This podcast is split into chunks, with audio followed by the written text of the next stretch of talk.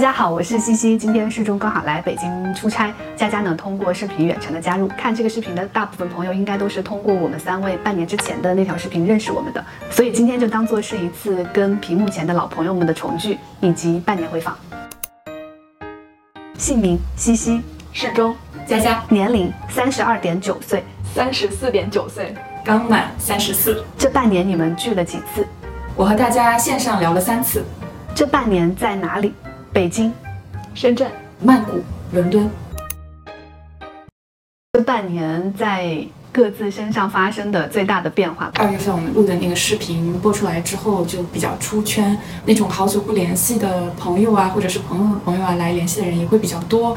那个时候我会感觉，忽然一直有人在拍我的肩膀和我说话，比如以前。大学的同学，他会来找我说：“哎，我的妹妹很喜欢你，可不可以加个微信？”当时有人把我们的视频发到了年级群嘛，大家就在里面讨论很久，突然发现佳佳同学并不在这个群里。我就问佳佳：“我说你要进群吗？”佳佳说：“嗯，还是不了。”这个要展开，要得罪好多老同学。会有人，比如说公司上市，然后突然之间下面就是好几十条的恭喜恭喜恭喜恭喜，这种群会非常分散我的注意力。我最大的改变是我开始重视家人。之前的很多视频里流露出来的感受是，外面的世界更加重要，自我更加重要，以至于我用了很多方式跟家人切割。这半年对我来说两个变化吧，第一个变化是我的女儿开始说话了，你们突然变得可沟通了。我家人生了比较重的病，我在十七岁走出来之后，我再也没有回到我原来的那个家庭。为什么我去讲我妈的时候会有讲很多不好的地方，但为什么我讲我婆婆的时候会讲很多好的地方？是因为我是在我三十岁的时候认识的我婆婆，可是我是在我。我，呃，十七岁之前认识的我妈，我们迟早可能都需要一个阶段，是我们去重建我们跟自己的原生家庭的相处模式。就像我跟我的家人也在讲，我说现在我们重新生活在一起了，虽然我们重新生活在一起的理由未必是一个好的理由，我们的记忆还停留在十七岁之前的彼此，所以我们要打破这个模式。我和你们都是成年人。我们要用成年人的标准去重建一个相处模式。上次一个微博下面有很多人艾特我，这条微博是来自于一个叫做高山滑雪运动员的博主。他说：“我觉得出生在一线发达城市的人有一种 privilege，天然就拥有更多机会生活在一个更容易维持的社会关系网之中，更容易得到稳定而长久的亲密关系，比如说亲人、朋友、伴侣的支持和滋养，因为他们从小到大都不会变。”你和父母不会因为物理距离和时差的阻碍减少交流，疏于对彼此生活的了解，而最终因此损耗精神上的亲密。从小镇出来的孩子，比如说我们，我们一次一次的在告别。比如说我改变身份的那个契机，应该就是我从湘西开往北京的那个绿皮火车。但它最大的意义，其实是我的父母留在了原地。从此以后，我就发展出了跟他们完全不一样的思考方式。再回去的时候，两种社会的冲突，其实给我们跟家人的相处带来了非常大的困难。我我们现在成立了一个。疾病对抗委员会领头人就是我，我父母也承认以我为主，以他们的感受为辅，我觉得是特别难得的。委员会里面，他们愿意以你的意见为主，是因为他们承认了你的成人地位，这也是他们做出的一种很积极的改变。特别为你高兴，从一个相对来说比较激进的状态，进入到一个比较圆融的，你的世界其实更大了。呃，妈妈可以进入到你的世界，女儿可以进入到你的世界，我觉得这是非常非常可喜的。这半年，我不知道在看这个视频的人有没有也有这种。父母患病的，如果你也遭受了这件事情，我也希望我今天的这个分享能够给到你一点点的力量。我觉得佳佳对这点可能有一些，因为我知道你爸也有患病的经历嘛。你过去的半年其实，在温州生活了很长一段时间，包括你跟包女士讲到。一直没有告诉他的十几年之前的事情，他的反应等等，也是我很为你高兴的地方。我这次回国，我在我父母身上感受到的最大变化，就是被他们承认我是一个成年人的这种感觉。比如说家里的中央空调滤网满了，显示屏上一直有错误信息，我就站起来把滤网拆下来洗一下。我当时在我妈眼里面看到了那种崇拜。我考上了很好的大学，我出国呃上了很好的研究生，找到了很不错的工作，我都从来没有在她眼里面看到过这样的崇拜。那一刻觉得非常的神奇，以及像西西刚才说的，有一些以前不敢告诉妈妈，主要是怕她责备。我们心里面肯定还是有一种我是小孩的那种心态。当我告诉我妈她的那种坦然的时候，我发现被承认是成年人的感觉非常的好，以至于此后的对话都可以建立在我们两个人都是成年人思维方式上，这是我非常喜悦的一点。你这半年最大的改变是什么？我自己的生活离消费主义远一点。这个其实是来源于西西的启发。冬天的时候跟西西见面，西西穿着一件硕大的男士的羽绒服，当时西西说。他的羽绒服已经被断舍离掉了，他出门就要穿 Eric 的羽绒服。我当时很震撼，西西在跟消费主义的隔绝上面，其实是有意识的、主动的去做探索。把消费主义断掉了之后，我可以更。专注的活在自己的世界里，我的能耗被外界攫取的就更少。我自己反思我自己，我在购买这件事情上倾注了特别特别多的精力。你曾经花过最多的精挑细选去买的一个东西是什么？比如牙刷就有非常多的指标，长度啊，呃，握感啊，毛的那个软硬啊，大品牌还是进口品牌，它带给你一些虚伪的成就感。看我竟能在这样复杂的事情中做出这么。明智的决策，其实还有一些衍生的东西，比如说这个信用卡的问题、充会员的问题，包括双十一啊，你要满减啊，你其实给我特别多的启发。在购物这件事情上，你是非常有主动判断的，而我一直很被动，在大波涛里面 随波逐流的这种状态。对消费的这种态度来自于两个，第一个是我曾经写过单品销售额在一天之内超过一百万的销售详情页，它其实是说服术，比如说要营造一些紧凑感，VIP 名额还剩五十个，放上一个倒计时，优惠期。什么什么截止，赶快来抢购！在价格下面有一个原价，那个原价可能是一点八八倍的样子，然后划掉，给一个锚定的东西，一定要从众，放上很多的用户评价。有一段时间，我的工作内容就是做这个东西。另外一个，我非常明白品牌是如何塑造自己的情感体验的。为什么这两年星巴克不行了？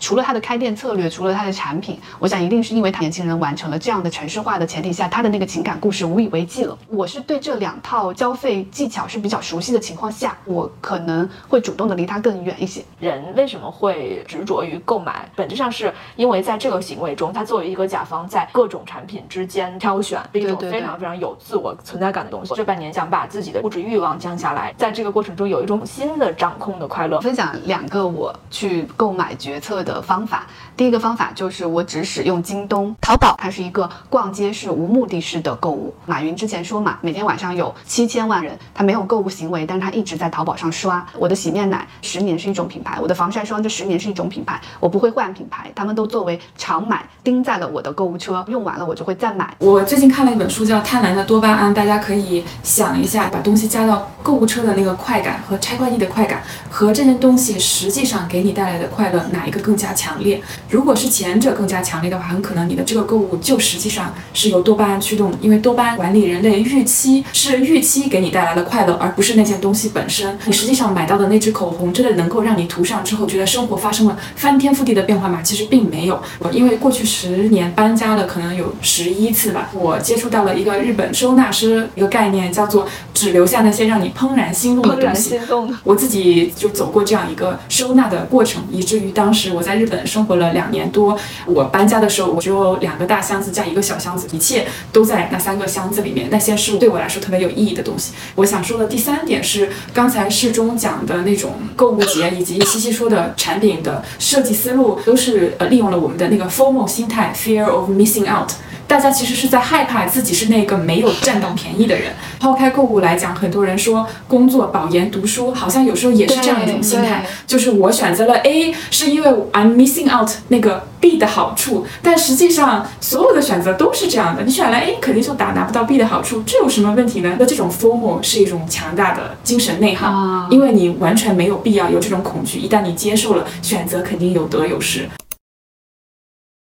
这半年来最沮丧的一件事情，虽然我们上次录视频的时候，我一点都没有年龄焦虑，但这半年有很多人提醒我，我变老了。我也还经常收到的私信是要让我去做医美的，这也是我这半年对于年龄更敏感的原因。我之前不太在意，因为我眼神不太好，但我一直没戴眼镜，因为我觉得这是一种节省能量的活着的办法。我并不想把这个世界看得太清楚，我就可以比较安全的待在我自己的世界。这可能也是我不太关注外貌的原因。我说那我好好的看一下，好好的看一下，果然就很老了，这比较沮丧的。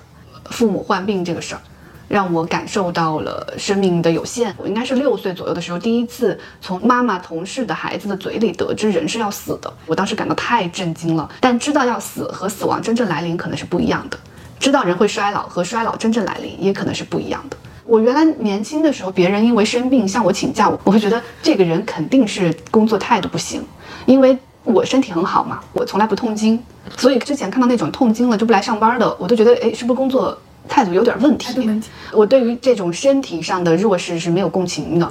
大学那时候，西西来我家玩的时候，你还记得吗？我们出去玩了一天，然后第二天我已经不行了，然后我说我今天待在家，然后西西和我的朋友们出去爬山了，我就在家睡了一天。我说我我就是跟不上西西那个旺盛的精力。我曾经就觉得人不应该被这个躯体所限制，但。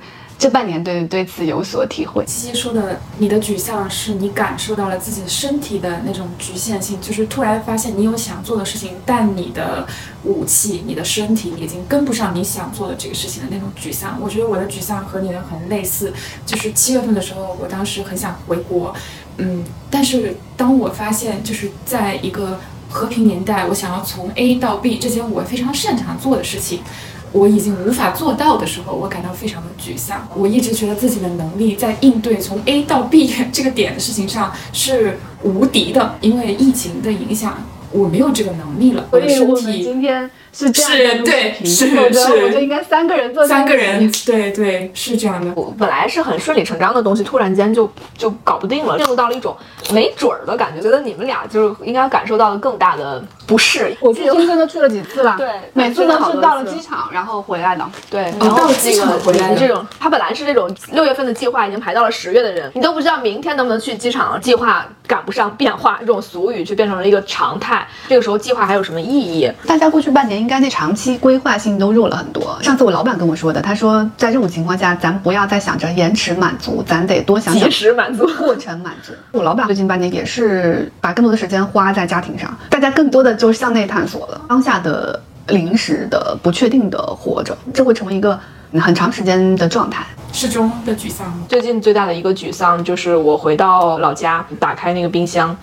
然后有两个西红柿从那个冰箱里面滚出来，落在地上的那一刻，就是我非常非常沮丧的一刻。自从我姥爷去世，我妈妈的生活进入了一种失控的状态。你说的失控是，比如说冰箱也没人弄吗？对，冰箱里面的东西是乱七八糟的，物品不放在它该放的地方。比如说冰箱里有一瓶过期的酱油，我还在衣柜里面。看到了巧克力，所以它代表了你妈在你姥爷去世之后放弃了有秩序的生活。What happened？其实我不太理解这个现象，是跟我过去的对我妈的印象是不一致的。因为我妈是护士，她本人非常的整洁，其实从不曾想过。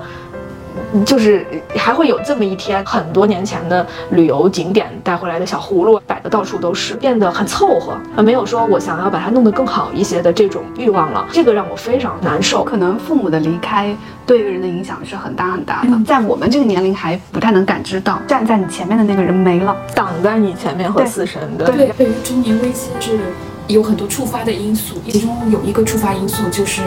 自己的父母的去世，让他意识到自己的生命也是有终结的那一天的。可以观察一下失踪的妈妈的这种失去是短暂的还是长期延续的？因为我非常能够理解，当生活中发生一些。比较重大的事情的时候，一个人的精神和决策分配能力是有限的。我自己，比如说遇到大事的时候，我首先放弃的就是买菜做饭，我就可以开始比较频繁的买那种超市里面拿来微波炉热一下就可以吃的东西。买菜做饭，管理冰箱里面什么东西过期是一件很耗心力的事情，那我就会牺牲掉这一部分，是因为另外一些事情带给我的沮丧程度已经超出了我平常的能够承受的范围。可是我觉得如果。一直不处理那个情绪的话，呃，冰箱混乱的情况就会延续。那我觉得这是一个征兆，要去处理呃这个情绪。对，这次我其实就，这也是我觉得自己失职的一点，就是我其实不知道，我是最近才感受到，但可能已经持续很久了，我却没有在场。那我这次就会觉得我要。为这个家做点什么，陪着我妈一起回忆我姥爷去世之前的一些事儿啊，边听他的哭诉，一边我们俩一起把混乱的衣柜整理了一下，听他倾诉一些后悔啊，他和我姥爷之前也有他的原生家庭的问题啊，我一直在努力的想去做点什么来跟时间赛跑。我特别知道，其实四位父母都健在，我身体也相对比较健康，家里面没有什么大的问题发生，这种情况其实是一个短暂的窗口期。我一直就想着说，我去赶紧跑。跑，然后给这个家撑起一更大的一个天。实际上，奔跑的速度可能跟你后方坍塌的速度，你你也不知道哪一个更先来临。分一点给问问吃吗？好不好？好。其实他有跟我说，他说那个问问是一个逻辑清晰、情绪稳定的小孩。哎，他给你吃是我认为。啊，谢谢。你说，我觉得这简直是对一个人的至高评价。对，好嘞，你给佳佳吃啊！干杯！啊，干杯！干杯！我也有。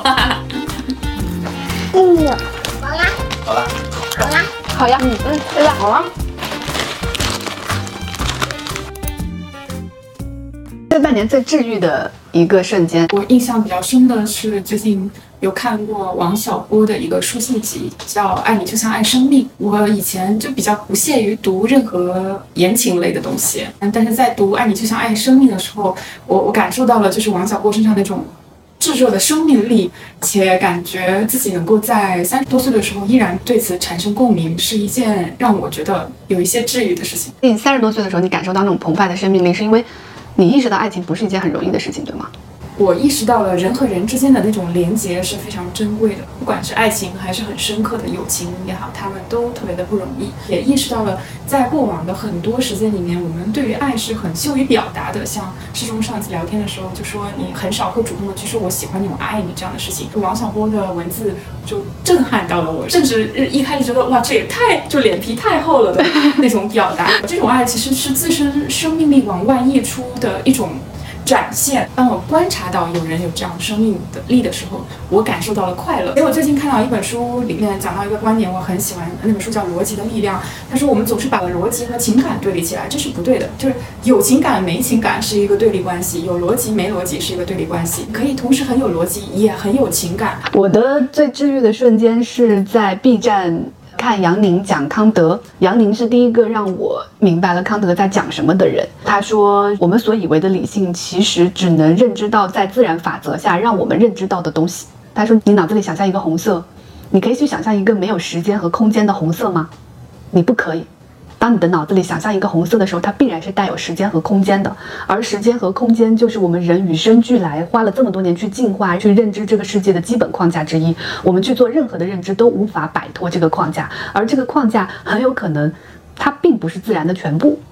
他只是去认识自然当中一个非常小的切口。我听到他讲这个的时候，我觉得特别的震撼。我总是觉得，当我们知道人类自己是非常渺小、跟不值一提的时候，它就是非常治愈的。心里不爽的时候，去看看作为人的尺度而存在的东西，你就会觉得没什么。我超级和西西有共鸣。我的名字都叫雨弦嘛，就是宇宙的琴弦，是因为我在学天体物理的时候感受到了我们的尺度。和宇宙的尺度根本不在一个量级上。我分享过一一幅图片，它有 blue dot，暗淡蓝点。哥阿尔萨根写了一本书，就叫《暗淡蓝点》。他说，我们所有的喜怒哀乐，所有的成功人、失败者，过去所有的你能够尊敬的科学家、帝王、农民，都这样生活在一个小小的一个像素的点里面。那么此时此刻，你再去想，我每天担忧的今天有没有抢到这个红包，明天有没有升职，放在这个尺度上的意义是什么？我我常常会就是因为这种尺度的差异而感到一种。人们可能在宗教当中获得的涅槃的体验，既浮游于天地，渺沧海之一粟，好像青叶文中和我们的这种滚滚红尘之间的这个距离，是让我觉得不安的。广袤的宇宙也好呀，浮游于天地的这种感觉也好呀，这个东西一直在我这儿是不是特别舒适的？我是一个比较。就一头扎在滚滚红尘里的人，你会觉得老子好不容易这么努力，一会儿咱看看宇宙，咱就不想努力了，可怎么办呀？是吗？有有一点这种感觉，它虽然纷扰，但是呢，它相对比较确定。呃，我是能够通过我的努力 加诸一些影响的。而沧海太大了，大到就个人没有任何的可能性去做任何的那个那个努力。所以你的治愈的瞬间是什么？我今年参加了一个我们师门的一个线上聚会，大部分的人还是博士，在学校里面。当老师，大家也有一些青年教师的一些困境啊，飞升即走。对对，没错，还聊得蛮丧的。我导师突然就说，他其实也不用这么焦虑，实在要是混不下去了的话，还可以像师中一样去找个工作。然后，然后我当时那个那一刻，我觉得非常的治愈，我竟是成了一个给大家提供治愈的这样反面典型。那一刻，我自己突然觉得。自己的存在特别有价值，就是我的存在给大家提供了一种可能性，我自己就很满意，非常满意。我想到老板跟我说了一句很治愈的话，那个时候就业务很紧张，就很焦虑，我就在跟老板聊天，他就说其实没啥呀，他说咱公司要不行了，你是不是可以找个工作呀？你有退路呀？那我也可以去找个大厂上班呀，我也有退路呀。就当我知道我老板也能去找工作的时候，我也就治愈到了我。我老板跟我讲的意思就是，其实每个人都有退路。像他这样已经创业了七八年，公司年收入入已经十个亿的人，他不能去找工作，所以你觉得拒绝吗？很多时候没有退路，是因为我们心态上不愿意接受自己的那个落差。半年前通过宿舍聊天认识的老朋友，你好。我们三人的这次聊天聊到了半夜三点钟，从剃腋毛的政治正确到中年爱情的狼狈，聊了很多东西。这周跑医院太忙，暂时只剪到了这里。很高兴你能看到这里，就像完成了一次我们之间的半年重聚。不知道你的过去半年过得怎样？欢迎你写在评论区。我们下周同一时间见。